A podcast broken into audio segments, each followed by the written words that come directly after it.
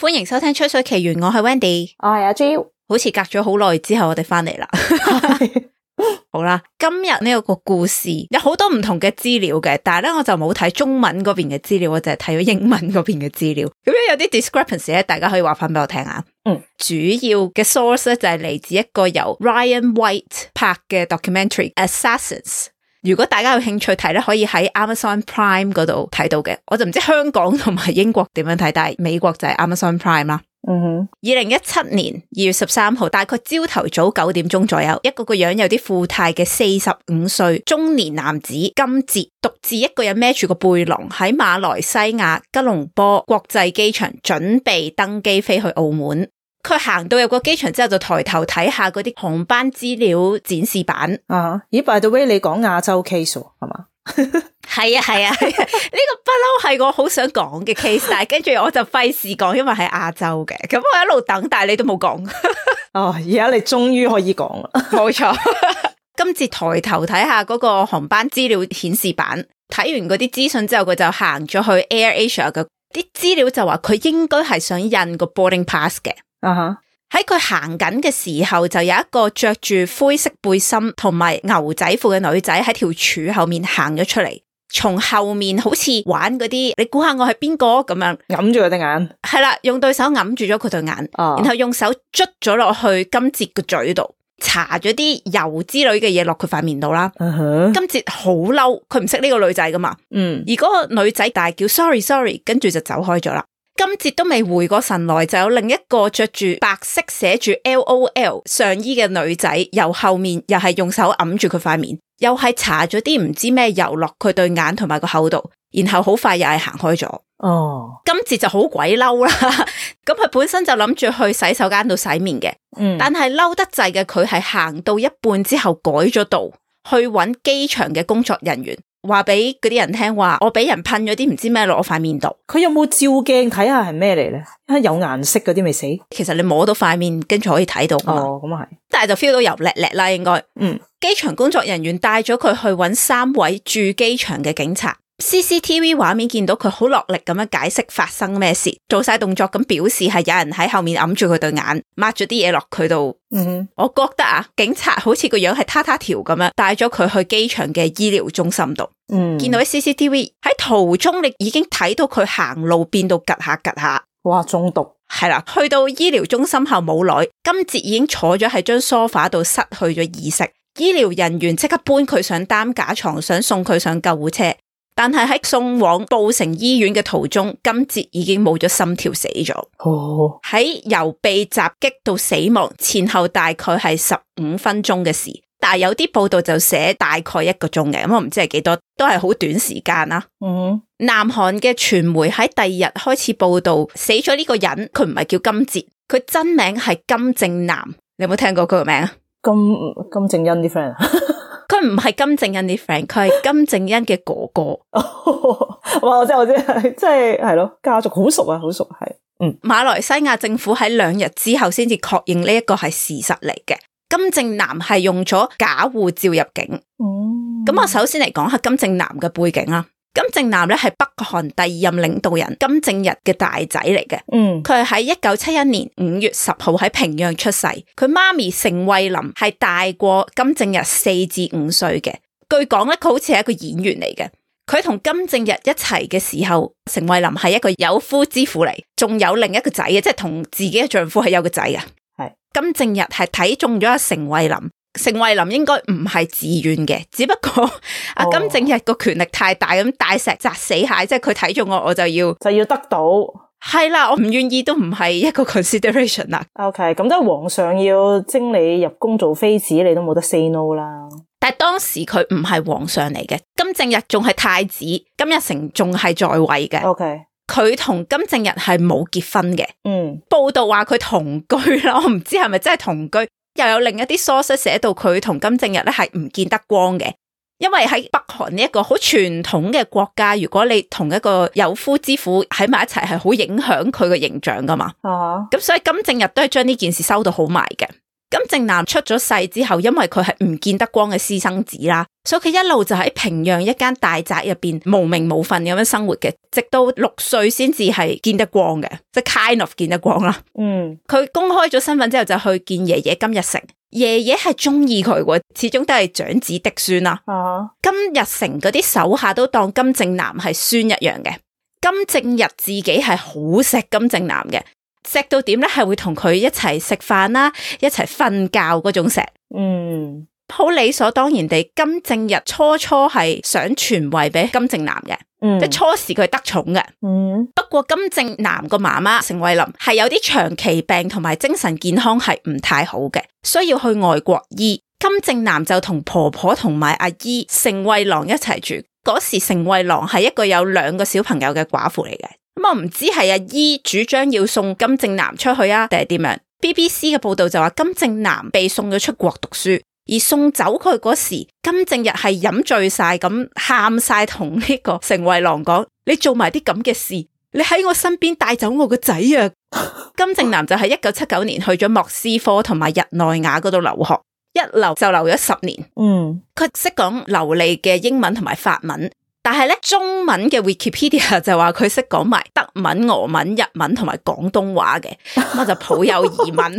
真唔係啊，但係我睇 interview 咧，佢係英文係好嘅。 嗯，其實喺一九七零年代嘅後期，金正日已經同另一位女士高英基談戀愛噶啦。高英基就係金正恩阿金仔嘅媽媽。啊哈，佢本身係一個生於日本嘅北韓人嚟嘅，係一個跳舞嘅舞者嚟。佢前後為金正日生咗三個小朋友，金仔係排第二嘅。金仔對上有一個阿哥啦，對下有個妹嘅，跟住而家佢個妹就係、呃金正恩就係做 nice 嗰、個，跟住佢妹就係做嗰啲 harsh 走去打擊人嗰個 啦。即係做做醜人啦，同埋佢係真係好大權力嘅阿妹，咁但係唔重要要。呢、個。 OK，好，飛咗啲政治嘢，我淨係專係講啲同呢單 case 可能多啲關係嘅嘢啦。啊，繼母係一個好有政治野心嘅女人嚟嘅，除咗同金正日嗰啲心腹打好關係之外，仲成日走去吹枕頭風，打阿金正男毒針嘅。嗯，金正男就曾經講過話，爸爸係因為佢出咗國好耐啦，搞到爸爸好空虛，先至揾咗阿高英基同埋啲小朋友去填補自己即係金正男嘅空缺嘅。啊，後來已經俾萬惡嘅資本主義荼毒過嘅金正男翻到平壤之後，又要過埋嗰啲好與世隔絕嘅生活，就覺得好不滿，就開始質疑北韓嘅政治同埋經濟體制到底係有冇問題嘅。果然係咩浸鹹水多咧，就會思想就會好啲，獨立係啊，即係受過教育係有啲唔同咯。啲，啊，金正日就覺得大仔好難搞，同一般嘅爸爸一樣，佢都只係想個仔聽聽話話啦。嗯，佢就多次威脅個仔話：如果你唔聽話，我就送你去嗰啲政治犯集中營，或者送去啲煤礦嗰度做嘢。但係最尾都係得個講字嘅啫，係嗰種還是個孩子嗰種 attitude 咧，其實都係由得佢嘅。啊，高英基想俾自己啲小朋友，即係阿金仔嗰啲上位，所以禁止咗北韓入邊流傳任何有關領導人繼承人嘅 gossip。如果你 gossip，你簡單嚟講就係見唔到聽日嘅太陽噶啦。嗯，九四年七月八號，金日成死咗，金正日就開始執政。佢係慢慢過幾年之後先正式咁樣繼位，但係佢嗰時已經叫做開始咗金正日嘅時代啦。嗯哼，但係阿金正男係唔認同世襲模式呢一個管治方式嘅。與其話佢從政咧，我覺得佢似係從商多啲嘅，因為佢負責管理金家啲錢同埋北韓嗰啲非法嘅生意啊， 就全部都係歸佢管嘅咁啊。啊，金正男喺九十年代尾結咗婚，我唔知佢係前後有三任老婆啊，定係同時間有三任老婆嘅。總之佢係有三個老婆，啊，一共係有六個仔女嘅。呢一單 case 發生嘅時候，佢唔係第一次使用假護照，最少喺二零零一年五月一號，佢係曾經用過假護照帶個老婆仔女去日本。當時佢同日本官員講話啊，我自己係想帶老婆仔女去東京迪迪尼，但係就俾人發現咗佢其實係用假護照，被驅逐咗出境。嗯，北韓就好尷尬啦，因為暴露咗其實佢哋啲高層嘅人係會用假護照去旅行，仲要去最美國資本主義嘅代表迪迪尼， 咁所以咧就好尷尬。我覺得好搞笑咧，佢個護照咧個假名係潘熊半熊啊，Fat Bear。啊，點解點解唔整啲好啲嘅啫？你整個假名會有氣勢啲啊，大佬 啊！因為佢識廣東話，但係唔識普通話，好，可能 我唔知。我見到報道話，其實金正日好早就冇再考慮傳位俾金正男噶啦，即係佢好早已經俾人取消咗資格。金正男去日本旅行嗰單嘢，好似係高英基，即係阿繼母向日本警方報料，佢想藉住呢一單嘢俾佢捧阿金仔上位嘅。啊哈，就咁聽，大家都覺得金正男對金仔嚟講唔算係一個威脅啦，即係好耐之前佢已經 out 咗噶啦。已經失寵，係啦，咁日本嗰單嘢之後，金正男就同金正日講話，我會搬去澳門過啲普通人嘅生活，我唔會爭繼承權噶啦。嗯，佢同阿爸係冚掂數，然後金正男就搬咗去澳門啦。二零零七年年頭嗰時咧，金正男係同三任老婆同埋啲仔女都係住喺澳門嘅，之前好似仲有住過下北京咁樣。嗯，二零零九年一月，金正男好公開喺傳媒度講話，我係冇興趣去接管北韓嘅領導權嘅，呢個係我嘅決定。但外界普遍就認為係金正日唔肯俾金正男繼位，唔係佢自己放棄嘅。咁我唔知係點啦，總之就個個人有唔同嘅講法啦。啊哈，二零一零年十月，金正日安排一系列嘅行動俾阿金正恩接棒。同時間咧，金正男佢接受咗日本朝日新聞嘅採訪，佢話我係願意喺海外幫助細佬阿金仔嘅，但係我係唔支持世襲呢個制度嘅。所以咧就有唔少傳聞話阿金仔同金正男係不和嘅。嗯，啊，我唔知確實係邊日，因為唔同嘅報道有唔同嘅日子。二零一一年十二月十七號至十九號，金正日喺呢一段期間去世。冇幾耐，金正男就飛咗去北京，接受北京當局嘅保護。即係佢 feel 到阿爸死咗，佢應該就 好賴嘢啦咁樣。點解佢要揾大陸去保護咧？我睇啲報道話咧，北京應該當金正男係一個 backup plan。如果金仔做得唔好，佢哋就會諗辦法除咗金仔，然後就捧金正男上位。呃佢係咪以為可以操控到金正男 啊誒、大女嗰啲應以以為係嘅，或者覺得而家我同你友好啦，第時你上咗位咧，就大家吓、互相關照咁樣。點解金仔唔派人去中國刺殺佢呢？係因為金正男住喺中國嘅領土，而北韓係有好多嘢都依賴中國嘅，嗯，咁所以呢，就可能阿金仔都唔想激怒中國，所以就唔會實行呢件事咯。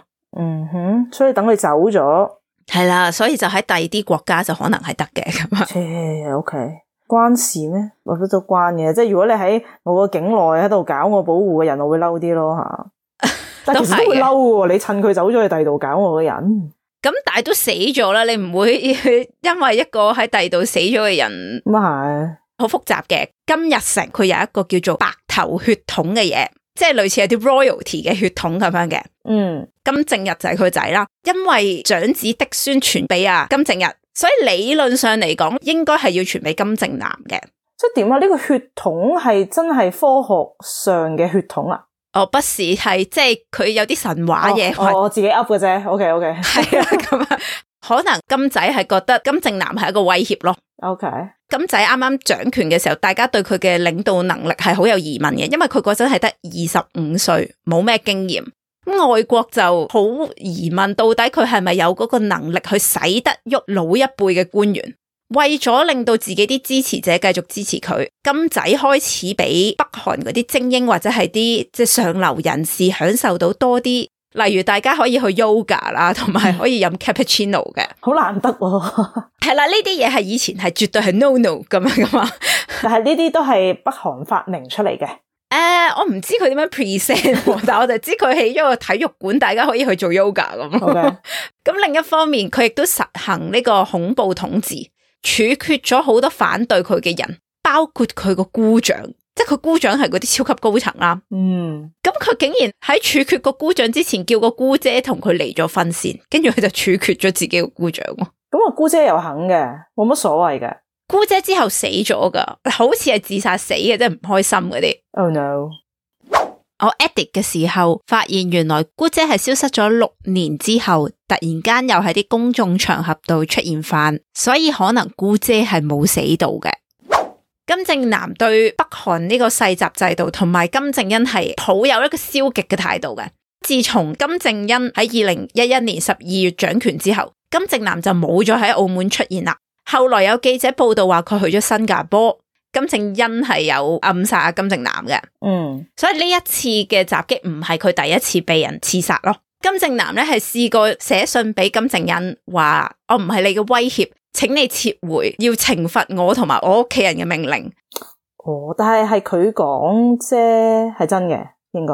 應該係真嘅，因為喺佢姑丈俾人處決咗之後，北京當局係提升咗金正男嘅保安級別嘅，即係俾咗啲貼身哦嘅，OK 警衛同埋汽車保護佢咁樣嘅。嘅。嗱，呢樣嘢係後來爆出嚟嘅。喺二零一七年二月八號，即係金正男被殺五日之前，金正男係飛咗去浮羅交怡嘅 Western Hotel，俾人拍到佢同一個後來被人話係美國 CIA 特工嘅人一齊。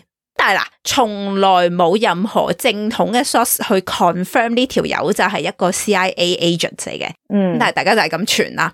金正男同呢一個所謂嘅 CIA 特工相處咗兩個鐘，然後佢就搭飛機由浮羅交怡翻咗去吉隆坡啦。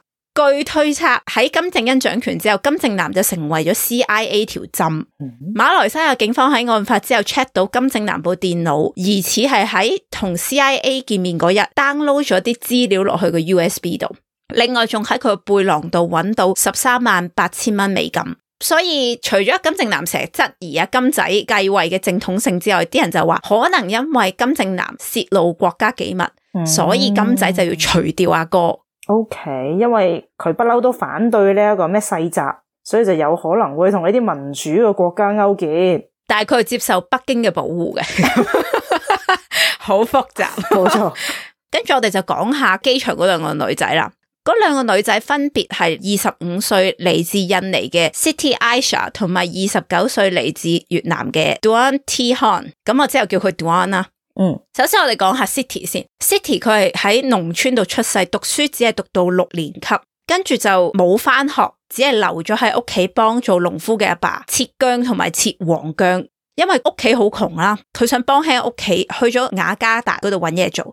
十四歲開始喺製衣工廠度做嘢，一日做咗十三個鐘頭，一個月先至得五十蚊美金嘅啫。最後做做下嘢咧，佢就嫁咗俾個老細。嗯，O K，有啲報道就寫十六歲啦，有啲報道寫十七歲。總之佢都係呢一段時間就生咗仔噶啦。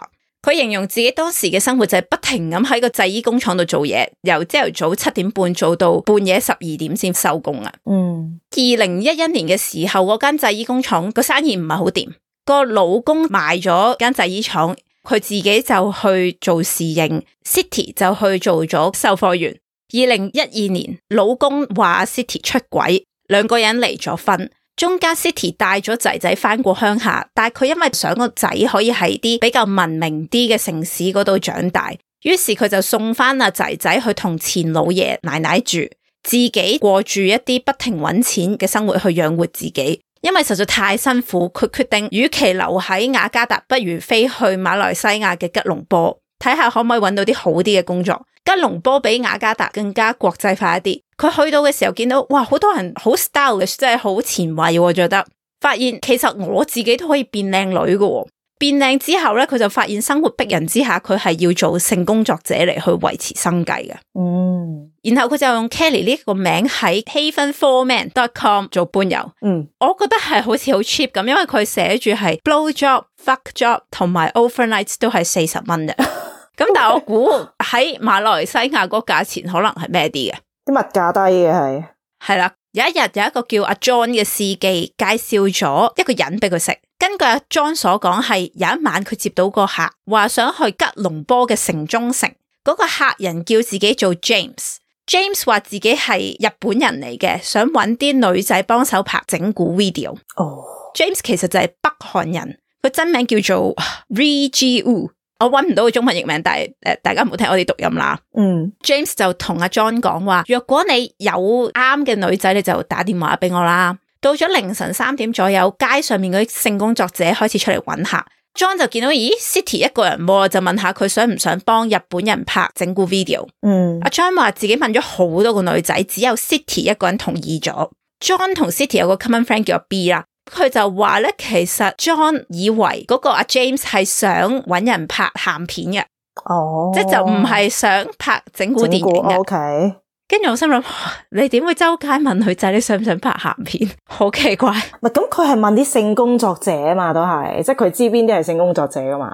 但係喺一個 private 嘅地方俾人睇，同啊拍咗落嚟周圍俾人睇係有分別噶嘛。嗯，總之阿 John 就介紹咗 City 俾阿 James 識，係識咗之後咧，James 倒咗啲 baby lotion 落去 City 隻手度，叫 City 去隨機揾個途人握住隻手，望住對方，然後 say sorry。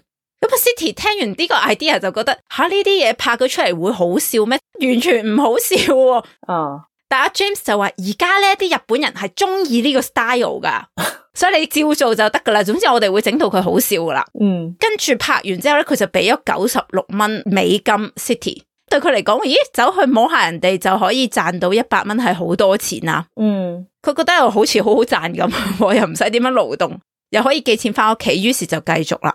佢哋拍呢啲片唔係淨係喺吉隆坡嗰度拍嘅，佢哋成個 Asia 周圍飛去唔同嘅 city 嗰度拍嘅。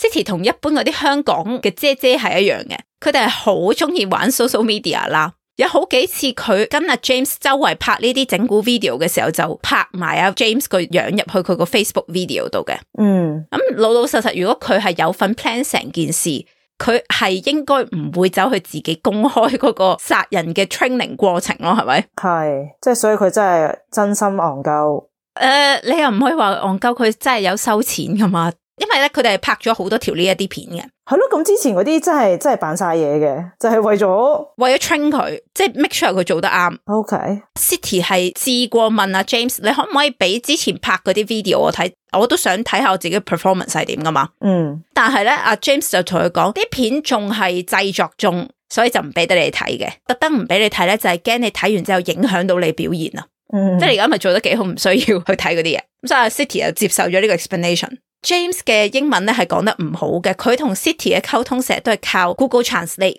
有一次佢哋飛咗去柬埔寨拍片嗰陣，James 介紹咗一個所謂中國籍男子 Mr. Jang 俾 City 認識。咁 Mr. Jang 真名咧應該係叫康桑 Hack。嗯 Mr. Jang 就係負責做 City 同阿 James 中間嘅翻譯嘅。拍咗一陣之後，阿 James 就同 City 講，之後 Mr. Jang 就會接替自己嘅位，即係負責同佢聯絡同埋拍片噶啦。哼，嗯，另外嗰個女仔 Duan 咧，佢係嚟自一個農民家庭嘅。喺事發三年前，佢媽媽過咗身。佢喺幾年之前咧就離開咗農村去河內一間私營嘅大學讀會計。但係佢見到個花花世界之後，就唔想翻農村。不過畢業之後又揾唔到嘢做，最後喺一間酒吧度做侍應，兼職做下 model，又會上下嗰啲越南嘅 idol 節目嘅。佢夢想係做演員。就係咁，佢一路做侍應，一路發咗明星夢五六年。咁佢冇咩特別作品嘅，但我就知道佢係真係有拍過一兩條 YouTube 片咁樣咯。嗯哼，喺二零一六年十二月初，佢嘅同事打電話問阿 Duan：你想唔想幫人拍啲搞笑 video 賺錢啊？叫咗佢去一間叫 Hey Bar 嘅酒吧嗰度。Duan 因為之前有接過類似嘅工作，即係佢都有接過 YouTube 片拍搞笑片，所以佢係有經驗，佢就覺得哦 OK 啊，冇問題啊，咁就去咗。嗯，去到 Hey Bar 之後，佢就識咗一個叫 Mr Y 嘅男人。Mr Y 用越南文同 Duan 溝通嘅，佢話自己嘅父母係越南人同埋南韓人，所以佢講到流利嘅越南文。佢問 Duan 一個月想賺幾多錢，Duan 就話佢一個月想賺一千蚊美金。其實呢個金額係等於佢十七個月嘅租金嘅，但係 Mr Y 好爽快咁就答應咗啦。其實即係點解咁大隻蛤乸隨街跳啫？拍呢啲咁嘅咁普通嘅嘢有咁多錢，但系如果你發明星夢發咗成五六年嘅時候，突然間有一個咁嘅機會，你都會 Okay 想捉緊呢個機會噶嘛？都想試下。係啦，咁呢位 Mr. Y 咧真名叫做 Lee Jin Hyung，三十三歲，佢係前北韓駐越南大使嘅仔仔嚟嘅，住咗喺越南十年，佢曾經喺北韓大使館度見習咗一年，做過翻譯嘅。所以咧，其實佢都係北韓嗰啲人啦，嗯但係佢亦都係同杜安講自己係日本製作公司嘅人嚟噶。嗯咁杜安第一次翻工嘅時候，Mr. Y 叫佢去錫一個佢指定嘅途人。咁錫完之後咧，佢哋就去咗一間 cafe 嗰度食下嘢。喺間 cafe 度有另一個男人，佢就介紹自己叫做 Haraboji，就即係韓文嘅 grandfather。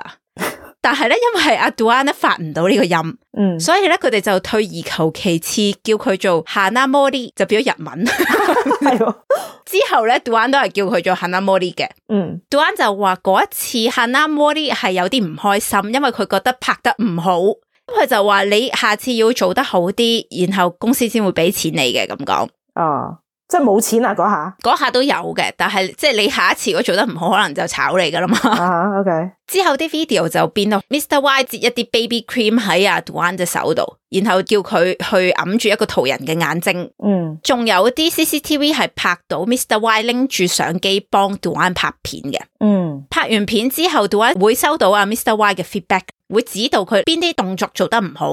例如話，你對手要揞喺對眼度兩至三秒，跟住先好抹落塊面其他嘅地方，因為咁樣揞住對眼耐啲，嗰、個人就會覺得 surprise 啲，又會 confuse 一啲，個效果就會好啲啦喺。度 train 緊一個殺手，其實 係啊，但係嗰啲女仔係唔知咯，好可憐。哦就係咁之後嗰兩個幾三個月 d u a n 同埋 City 就喺亞洲度周圍飛，幫佢哋以為係日本製作公司嘅人拍呢啲整蠱 video。其實個製作公司嚟嚟去去係咪得一個人，定係佢真係整成隊 crew 出嚟嘅咧？其實係最主要有個接洽人咯，你正路拍攝應該可能都有個團隊都鋪噶嘛，你唔會就係揾個人揸住部 iPhone 咁啊拍噶嘛？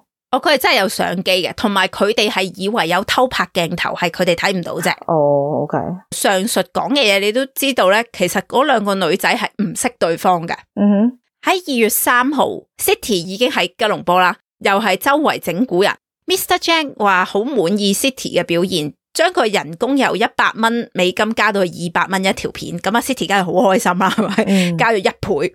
然後阿 Mr. Jang 又俾咗四千蚊 City，話你安排個 trip 去澳門，今次我哋去澳門嗰度拍呢個整蠱 video。點解揀澳門就係因為金正男喺嗰度啊嘛？係但係後來因為金正男已經喺馬來西亞，所以就取消咗呢個 trip 嘅。啊哈，二月四號，Duan 同 Mr Y 飛咗去吉隆坡。Duan 被人拍到拎住咗個好似真人咁大嘅啤啤熊公仔 check in 咗酒店。Mr Y 之後指示 Duan 用嗰個啤啤熊嚟去練習點樣揞住人對眼啦。嗯到案發之前嗰日，City 咧仲喺 Hard Rock Cafe 嗰度，佢同啲朋友慶祝佢嘅生日嘅，post 咗個 Facebook video。嗯另外，Mr. Y 就同 Duan 講，聽日條片係好特別嘅，我哋會 upload 上 YouTube。我哋請多咗一個男演員，即係金正男啦，嗯哼，同埋女演員，即係 City 啦。嗯咁、個男嘅咧係特登請嚟，令到你更加難做到個 prank 嘅。每個人都有自己嘅崗位啦，咁大家做到最好條片先會有最好嘅效果啦。啊哈，千祈唔好俾個男演員見到我哋，唔好同佢對望，唔好緊張，好似平時咁就得啦。單案發生咗冇耐，其實機場嗰啲 CCTV 片已經流咗出嚟，係唔知點解咧？馬來西亞係冇人播到呢啲片嘅，係日本嘅電視台播到嗰個 CCTV 片。佢哋嗰兩個辯護律師咧，仲好可憐嘅，佢係攞唔到個 CCTV 片去用，直至到半年之後，警察先至 release 咗啲片俾佢哋咯。但係點解日本會有咧？搞笑，都好想知點解日本會有。嗯去到案發當日，喺案發前嘅四十五分鐘，Mr. Zhang 就同 City 去咗間 cafe 度講下今日嘅流程。當時一個 cafe 入邊係有 CCTV 嘅，咁啊拍到晒佢哋兩個嘅互動。Mr. Zhang 同 City 講話，今日個 video 咧就係完全用偷拍鏡頭拍嘅。如果你做得好咧，我哋就會俾 bonus 你。City 聽到就好開心啦，有家人咁，於是咧就同阿 Mr. Zhang high five 嘅。嗯咁畫面入邊仲見到 Hana Mori 同埋另一個叫做 O Jong Gil 嘅副手，即係馬來西亞啲傳媒叫佢做 Godfather 啦，係喺個機場入邊嘅。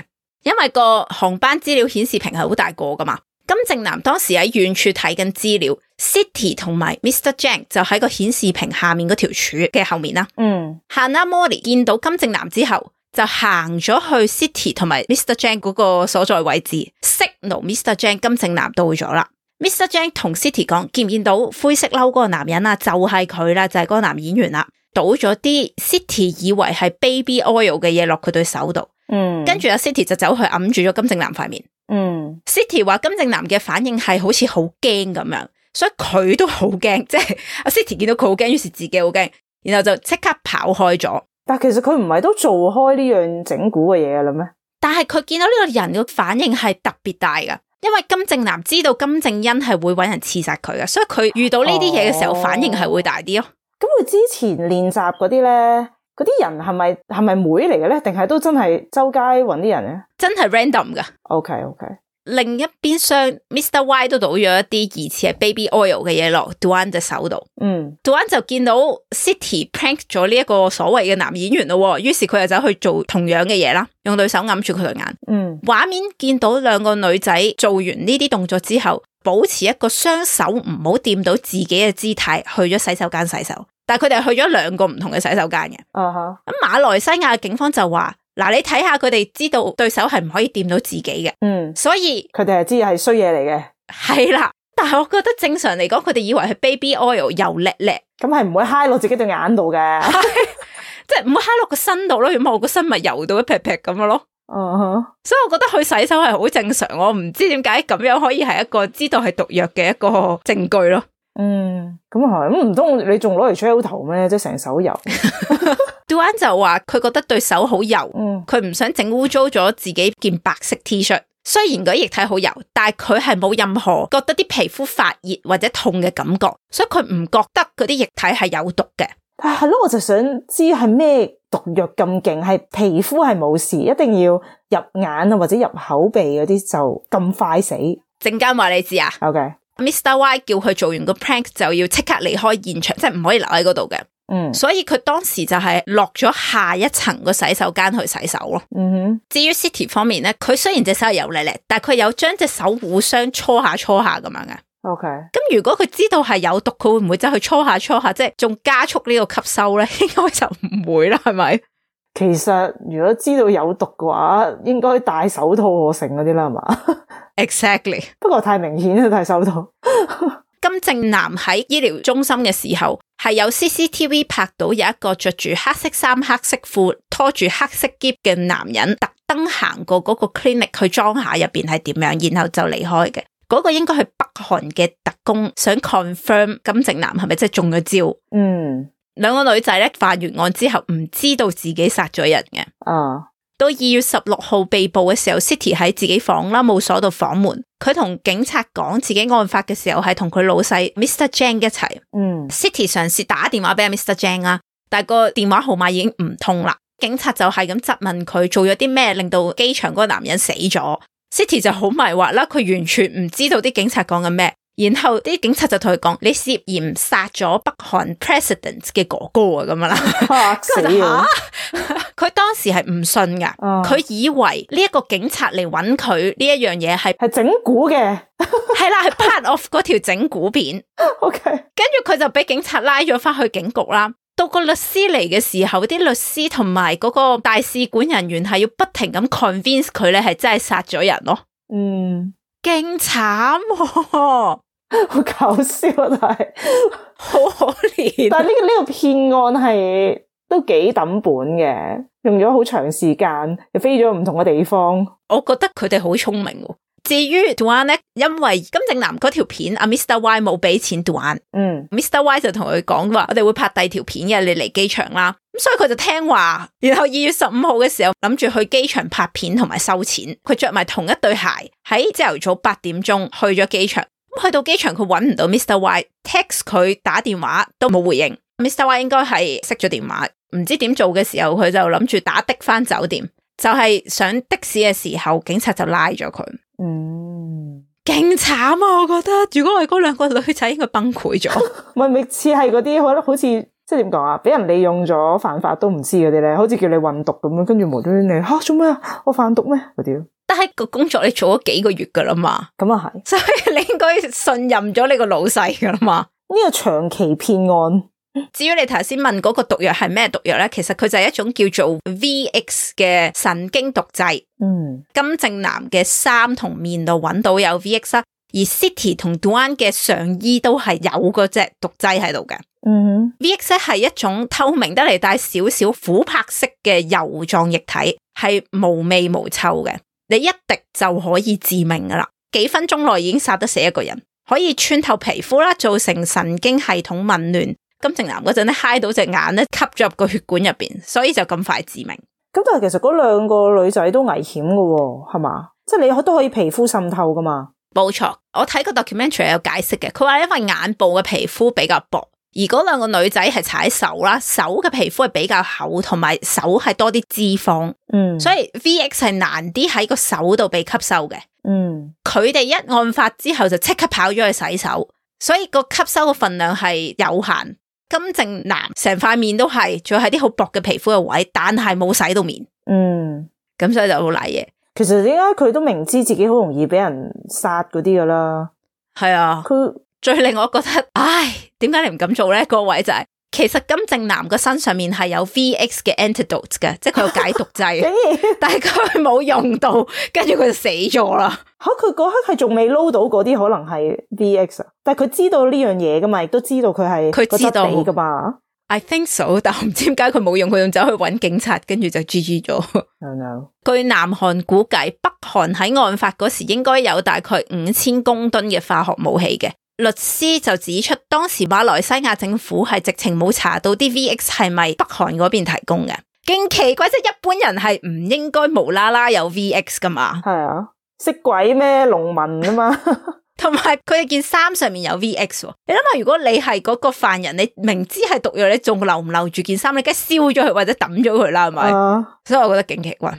咪首先我唔我真係唔會用自己隻手去搽啲毒藥咯，首先，係咁，但係好明顯都係替死鬼啦咁。嗯當時就有講話，嗰兩個女仔隻手上面搽嘅可能係一個變奏版嘅 VX，叫做 VX two。VX two 咧就係將 VX 分咗做兩種 non-reactive，即係誒，呃佢、分咗做 A 同 B 兩樣嘢。你要 A 加 B 一齊先至會有毒性嘅，但係 A 同 B 分開就冇毒嘅。哦，咁所以就要兩個人去做，係啦，咁樣做嘅原因咧，係因為兩隻嘢唔溝埋嘅時候咧，係比較安全，less likely 會誤殺咗其他人啦、嗯嗯，同埋嗰兩個女仔都會 less likely 被 affected 嘅，即係 City 就一定唔會啦，因為佢只係搽咗其中一種喺上面咋。嗯 Duan 就可能會有少少 effect，因為佢會掂到 City 嗰啲啦。係，傳媒有報道兩個女仔，其中有一個係事發之後有嘔嘅，即係可能係啲毒吸收咗。嗯咁但係咧個報道就冇實在寫係邊個。嗯另外，除咗兩個女仔之外，仲有八個北韓嘅嫌疑人嘅，包括 Hana Mori、Godfather、Mr. Y、Mr. Jang。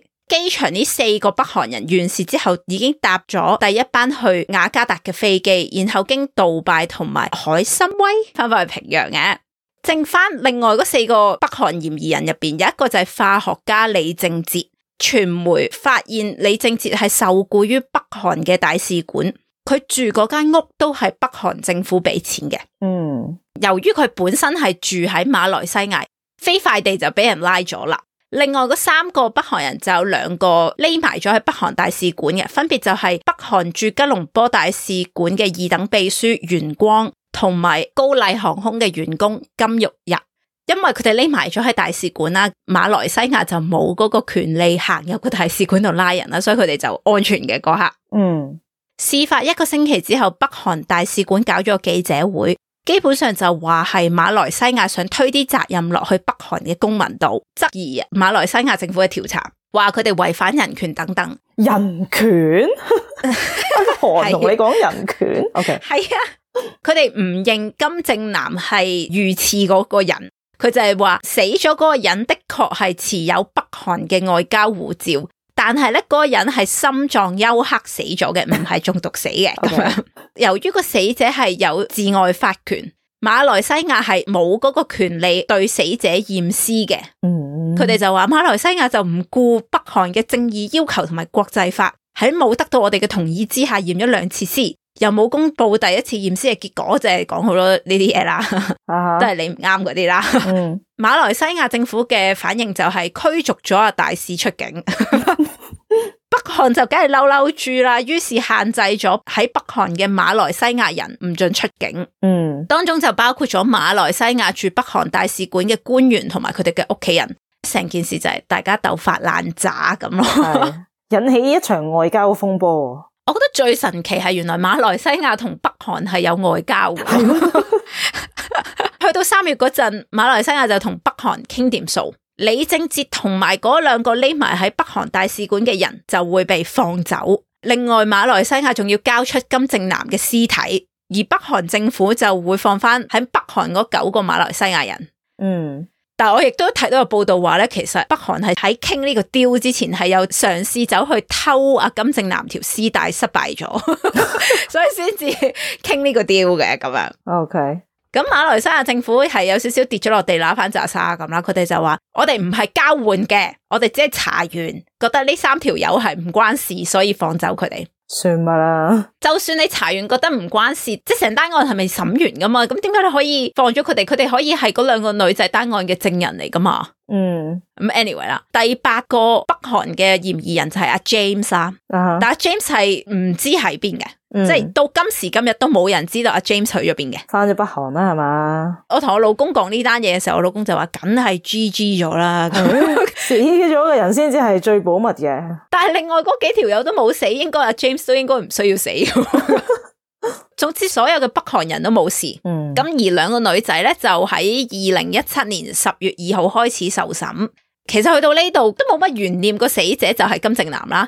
但唔知點解審嗰時咧，馬來西亞政府係用金哲呢一個假名嘅。嗯除咗兩個女仔之外，馬來西亞政府仲告喺機場已經走甩咗嗰四個北韓人，但係唔知點解佢哋喺庭上係好避忌，係唔開佢哋啲名嘅。好驚啊！佢哋 係啊，好驚住。辯方啲律師就話：你一定要講嗰四個人名出嚟，因為咁先係公平嘅審訊啦。但係個官就話唔講佢哋個名咧，都唔影響要審嗰個罪名嘅，所以我哋唔需要講佢個名嘅。 ，OK，驚到咧，我講完呢一單案，我應該都唔可以去馬來西亞去旅行啊。我覺得同菲律賓係有啲異曲同工之妙咯吓。 亞洲呢啲地方都好似 好危險咁樣。嗯，馬來西亞嘅檢察官就話，嗰四個走咗嘅北韓人冇親手查啲 VX 落去個受害人度，所以咧，I don't care, it's not important for us to prove。 OK，你話唔告就唔告啦。咁傳媒就覺得，因為金正男如果死咗喺馬來西亞機場啦，對國家嚟講係好冇面嘅，咁所以馬來西亞點都要揾到啲人去告，嗯，所以就揾嗰兩個女仔啦，因為祭旗，係啦，冇咁驚咁啦。 咁呢單案去到控方陳述完個案情已經審咗一年半，而嗰兩個女仔就喺監獄度坐咗一年半噶啦。嗯馬來西亞嘅制度係控方陳述完個案情，若果個官覺得你冇罪，你就可以走啦。但若果個官覺得你可能係有罪嘅，你先至有個機會去辯護咯。佢覺得你冇罪，你就唔使辯護嘅咁樣。啊，但係若果謀殺罪成，就等於死刑，即係冇第二個 option 嘅，冇得判幾多年嘅、a u t o m a t i c a l l y 就係死刑啦。嗯當時個官就用咗兩個半鐘去講點解佢覺得嗰兩個女仔有罪。 我其實覺得你唔需要講咁多，你就係話俾我聽，你覺得我有罪就可以 proceed。 其實都係你講晒噶啦，你說服俾邊個聽啫？ 主要個原因係，首先佢哋避免將對手掂到自己呢樣嘢好可以。 O K，另外咧，所謂嘅 prank 即係整蠱 video 係應該要有趣嘅，但係佢睇個 CCTV 完全 feel 唔到有趣。 喂，好好主觀啊， 佢啲 理據，我佢聽到嘅時候覺得吓， 唔係嘛咁啦。哇，但係佢就因為覺得唔有趣，就認為嗰兩個女仔唔係俾人呃咗嘅，佢哋應該係有份策劃成件事嘅。嗯，都話我做完呢個 case 我應該唔去馬來西亞去旅行，好 驚。係啊，有啲咩事嘅話， 佢嗰啲司法制度真係好信唔過，杜安同 City 喺獄中係同其他人分開囚禁嘅，佢哋同對方都唔係一齊嘅，喺兩間房。嗯中間係隔住埲牆，但係咧佢哋知道對方係隔離，同埋個門係一個閘，嗯，所以佢哋雖然睇唔到對方，但係佢哋會講嘢大聲啲，同對方傾偈嘅。佢哋應該同是天涯淪落人應該好惺惺相惜啊，係啊，佢哋混咗一年之後就變咗好朋友，因為佢哋覺得只有對方明白自己究竟啊有幾嗯經咁慘，歷緊啲咩係啦。啊，二零一九年三月十一號係兩個女仔第一次要上庭作供嘅日子，上到庭嘅時候，嗰兩個女仔梗係好緊張啦。嗯檢察官就話我有啲嘢要講，然後佢哋撤回咗對 City 即係印尼嗰個女仔嘅指控，嗯，法官都係呆咗嘅。由於檢察官撤回咗個指控啦，個法官就宣判 City 當庭釋放啦。City 自己都唔知咩事，佢係又係呆咗，然後就擁抱杜安，啊，就離開咗個法庭。但係杜安係冇撤銷喎，冇啊！好慘啊！你估下發生咩事？佢推晒落俾杜安度啊，唔係，原來係印尼政府不停向馬來西亞政府施壓，要佢哋放 City，所以 City 自己事先都唔知嘅，佢被放嗰下先知。因為印尼咧係同北韓係冇邦交嘅，哦，即係印尼擺明就知係北韓搞佢嘅國民啦，咁樣，係啦。咁啊，City 梗係好開心，可以翻屋企同屋企人團聚啦。佢覺得北韓人係覺得佢條命係不值一提嘅，所以利用佢。嗯，訪問佢嗰陣咧，佢講到杜安嘅時候，佢就話：我同杜安咧係會喺對方喊嘅時候互相安慰對方。杜安就好似我嘅姐姐咁，我希望杜安唔會俾人判死刑。嗯，至於杜安咧，因為越南其實同北韓係好朋友嚟嘅，嗯，咁所以越南政府就冇乜咁有動力去救阿杜安，因為你要為一個女仔去冒住激嬲北韓嘅危險去救佢，好似唔係好值。啊哈， City 俾人放咗之後，杜安係未知發生咩事噶嘛？嗯，佢就喺個庭上面突然間要自己一條友受審，個戰友走咗喎，佢就忍唔住喺個庭度崩潰狂喊啦，嗯，最後就要休庭。杜安之後好抑鬱，佢同律師講話：我唔想作供啦，若果佢唔出庭嘅話，就係 automatically 係死刑咯。嗯哼，二零一九年四月一號再次出庭，嗰時就有啲越南大使館嘅人出現咗。結局咧就係、都係傾掂數嘅，但係咧杜安都要俾人告，但係就唔告佢謀殺，告佢傷人，判咗佢三年四個月監，因為佢哋已經坐咗好耐監啦。杜安再坐多一個月之後就可以翻越南啦。咁佢喺翻越南嗰個 trip 咧，佢仲化晒靚妝，着到靚靚咁喺個機場度受訪問，兩個女仔仲有保持聯絡。經歷完呢一啲嘢，佢哋嘅人生唔同晒啦。雖然翻咗屋企，但係都唔會再好似以前咁天真。杜安話：其實我而家已經冇辦法，只好輕易咁相信人咯，嗯，都係嘅，俾人呃得咁金喎，大佬，就係咁。金正男就死咗，但係冇人要為呢一件事負 責。咪都都坐咗啲冤枉監嘅有兩個女仔，诶，啊係但嘅，其實佢哋兩個係唔需要負責，即係唔係唔需要嘅，又佢哋應該負少少責。工具咯，係啦係啦，咁呢單案就講到嚟呢度，你有冇咩感想啊？ 政治真係黑暗啊！其實我覺得金正男已經講到明，我對你個 kingdom 係冇興趣， 點解你仲要咁樣咧？你呢一啲就係疑心重噶啦，你點會相信嘅啫？佢就係成日提防住，好驚啊！你你會作反，你咩咩咁樣噶啦？嗯，睇相咧，我覺得金正男同金正恩嗰樣咧，啊，我覺得金正恩係走一個 Q 啲嘅路線去 樣，不論佢人品咧就睇佢樣。金正恩係走 Q 嘅路線，但係啊金正男嘅樣就係好典型一啲好麻甩嘅樣，隻眼好似肥到已經好細睇唔到嗰但係大啲，家都係肥嘅，係咪？係大家都係 但肥係。肥得嚟就唔 Q 佢，佢唔 Q 嘅，佢係啲麻甩佬。其實咧，我係好想去北韓去旅行。我老公就成日話我吓、北韓咁危險，你去旅行一陣俾人拉咗你啊咁樣。我以前又覺得吓、我啲 small potato 應該唔會有人咁做，但我講完呢一集之後，我就覺得我都係唔好去啦。 Small potato 都有佢嘅利用價值。嗯，今日講呢個生活小奇緣係由聽眾聽完又聽的勇元 G 提供嘅。咁啊，呢個小奇緣咧係講話佢同佢一個朋友 A 都係吹水奇緣嘅 fans。咁咧有一日食飯咧討論起節目，朋友 A 話唔知點解阿 Jo 把聲俾我覺得佢係短頭髮、中性打扮、型格女仔，我大為震驚。我話吓喺我腦入面嘅 Jo 唔係咁噶，我幻想嘅 Jo 係高過 Wendy。頭髮都長過 Wendy，平時會着連身裙嘅女士，Wendy 就應該曲髮，長到到膊頭，瘦過 Jo 少少，幹練褲裝打扮。朋友 A 又反駁：唔係咯，Jo 一定頭髮好短中性造型㗎，Wendy 應該係賢惠家庭主婦嘅樣子。 我哋兩個明明真人都冇見過，就爭論好耐，好似你哋話齋，就算地鐵撞到都唔知呢個係 Wendy 啊阿 Jo。最終我哋結論係，如果將來有 fans meeting 一齊去參加下，睇下邊個啱，我哋而家話俾你聽，啊係我諗 FM 就冇乜可能，可唔可以吹水？誒睇下先吹水小奇緣 已經變咗吹水小奇緣。嗯，可唔可以吹水小奇緣講下邊個形容接近啲，定兩個都唔啱？最後祝兩位身體健康，發大財唔使做。 你講下你自己係咩外形啦？你都唔知我而家咩外形啊係咪？唔唔係，啊我有睇你 I G 噶嘛， O K，反而你唔知我咩外形。 係啊， 我就我啲頭髮唔係好短喎，膊頭長啲啦。我哋係差唔多高嘅，係，我高過 Wendy 啲啲嘅。中性打扮，嗯，我唔係好中性， 我又唔覺得你係中性打扮，你係運動打扮。但係我好少着裙，都有嘅，好少。通常我見到你都係瑜伽裝係咁，瑜伽以外通常都係牛仔褲、T 恤嗰啲咯，吓、直髮定攣髮啊？直嘅，唔得閒攣啦，傻嘅。我係诶、呃我矮啊，招少少啦，唔係你幾長啊？而家而家差唔多胸口咁長啦啲頭髮，啊，我好似幾廿年嚟都係直髮嘅， 因為如果攣髮，我個樣就係嗰啲一攣髮就會好老嗰我啲想樣象嚟唔到，嘅。係啊我覺得會好老。係喺香港嘅時候，我都係嗰啲瑜伽撚嘅 打扮啦。我而家通常都係 hoodie 加牛仔褲咁翻工，因為美國係 nobody cares 你着乜嘢，所以求其咁就翻工啦。咁就應該唔係賢惠家庭主婦嘅樣咯，啊，賢惠呢個字同我係好大嘅距 離。係即係雖然我覺得 Wendy 而家都係會煮下飯啊嗰啲，但係佢嘅 image 距離賢惠咧係誒唔係好關係 嘅。我個我個 image 應該係巴渣， 好嘈一個 image，誒呃咁又唔係巴渣嘅，叫咩咧？唔知叫咩總之好嘈啦。